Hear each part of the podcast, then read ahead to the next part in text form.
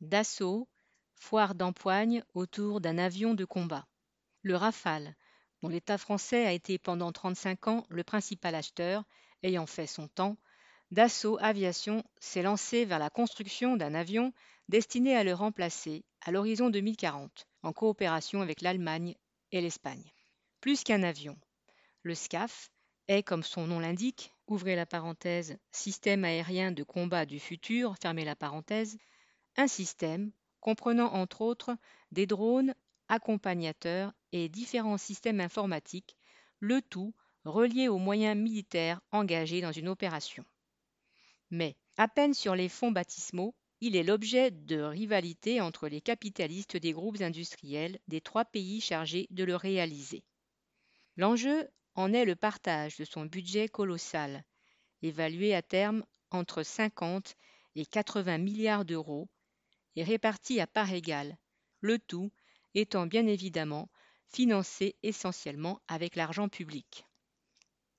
Au départ, l'accord politique négocié en 2017 entre Angela Merkel et Emmanuel Macron ne concernait que Dassault et Airbus, chacun ayant 50% des parts.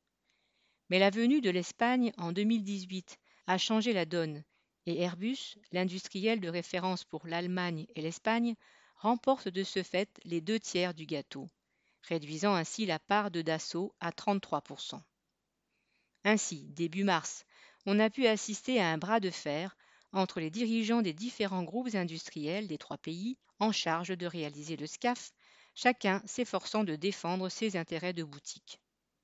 Qui finira par remporter une plus grosse part dans cette guéguerre entre capitalistes concurrents Et à supposer que Dassault puisse arracher quelques avantages, en quoi les salariés de l'entreprise pourraient-ils en bénéficier, que ce soit pour l'emploi ou les salaires?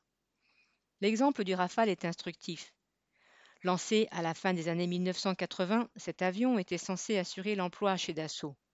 De fait, il avait ouvert la voie à une vague de fermetures de sites Villaroche, Boulogne, Toulouse, Istres. Entre 1987 et 1992, les effectifs ouvriers étaient passés de 6200 à 3000 pour atteindre 2400 fin 2000, en diminution de 60%. Le nombre total de salariés passait, lui, de 16 000 à 9 000. C'est également durant cette période que les salaires avaient été bloqués pendant plusieurs années.